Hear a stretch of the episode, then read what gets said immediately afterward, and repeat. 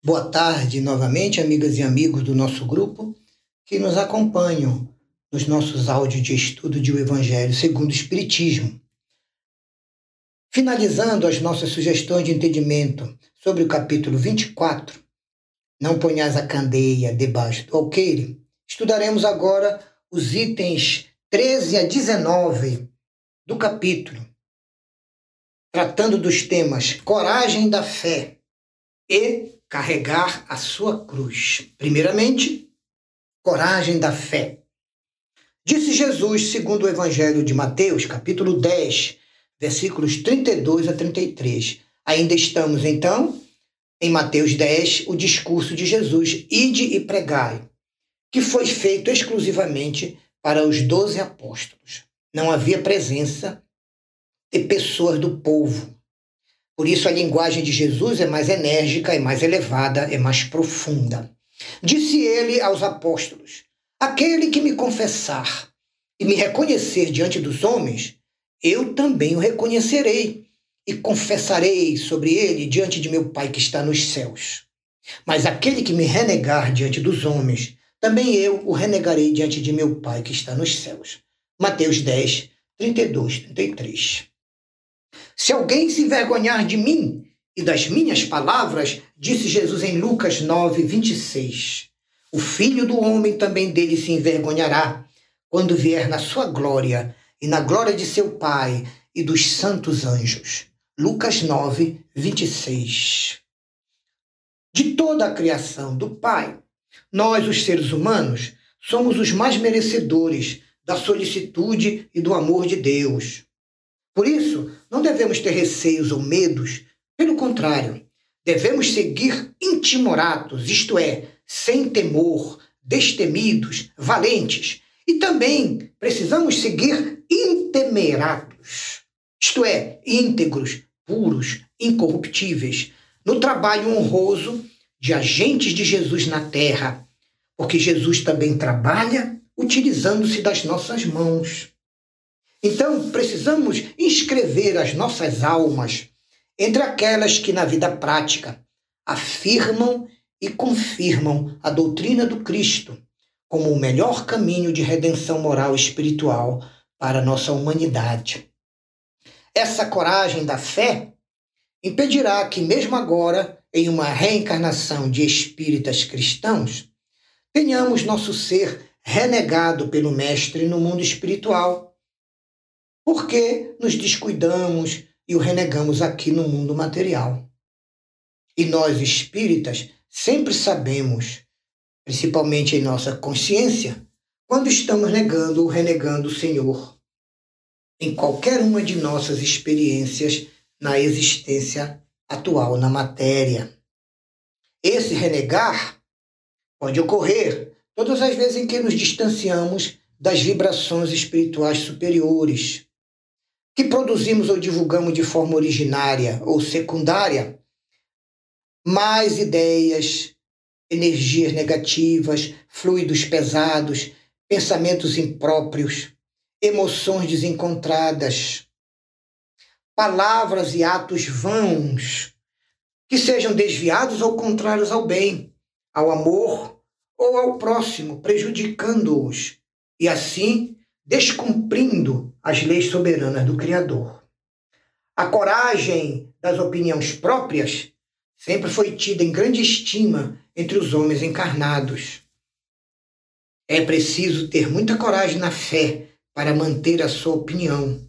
Os mártires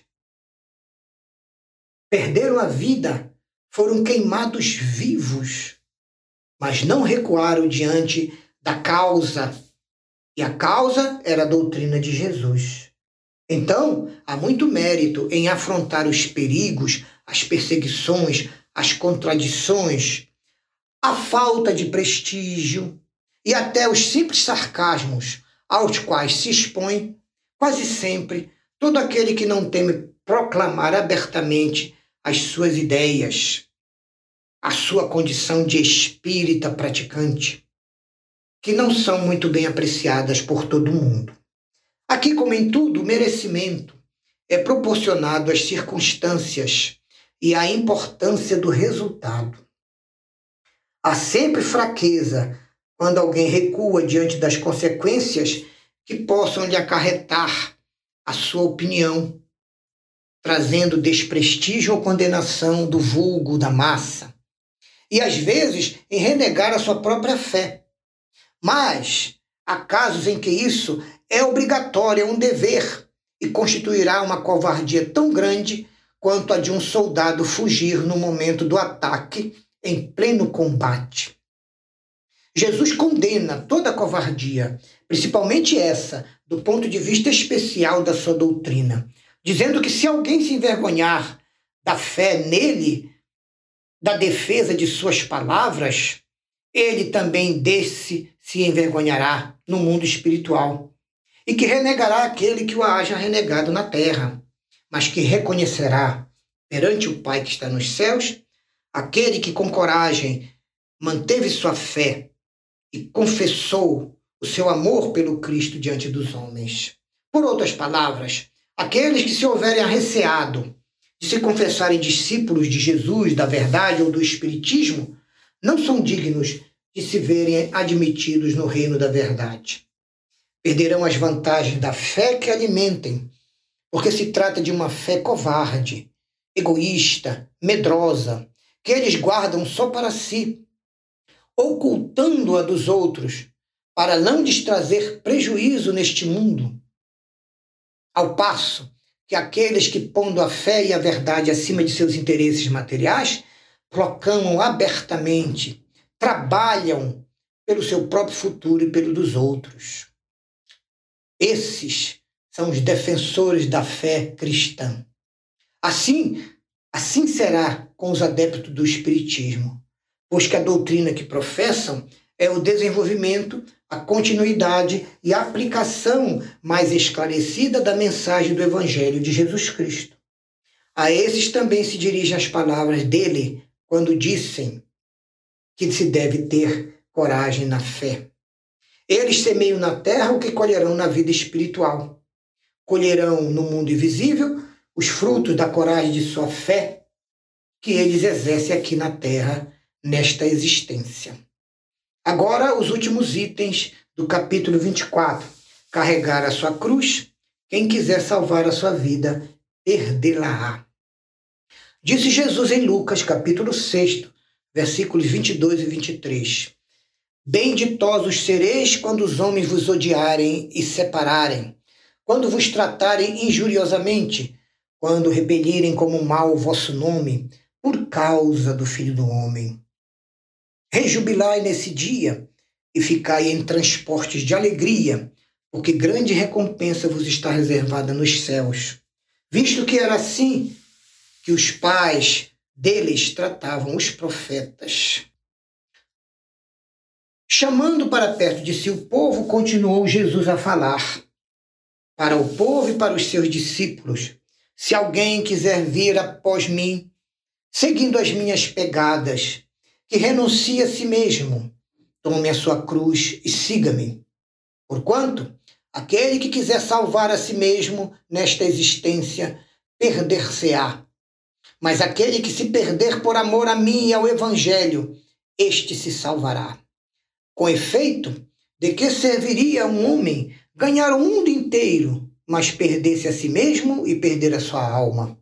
Evangelhos de Marco 8, 34 a 36 Evangelho de Lucas 9, 23 a 25, Evangelho de Mateus 10, 38 e 39 e Evangelho de João 12, 25 e 26. São ensinos e recomendações de Jesus tão importantes que constam dos quatro evangelhos. E nós comentamos para finalizar.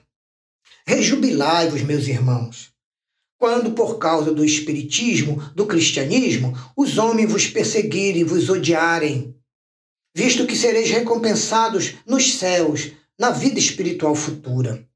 Podemos então entender essas palavras de Jesus considerando: somos ditosos quando os homens, que pela sua má vontade para conosco, nos derem a ocasião de provar a sinceridade da nossa fé. Porquanto, todo o mal que eles nos possam fazer vai redundar em proveito para nós no mundo espiritual. Então, oremos por eles, lamentemos as suas cegueiras, mas não os maldigamos. Oremos por eles e não os maldigamos. Depois Jesus acrescenta: se alguém quiser, vir após mim, primeiro renuncie a si mesmo, na sua parte sombria, escura e materialista.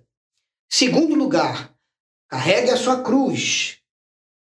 Terceiro lugar, siga-me. São três estágios para a alma, cada um um pouco mais difícil do que o anterior.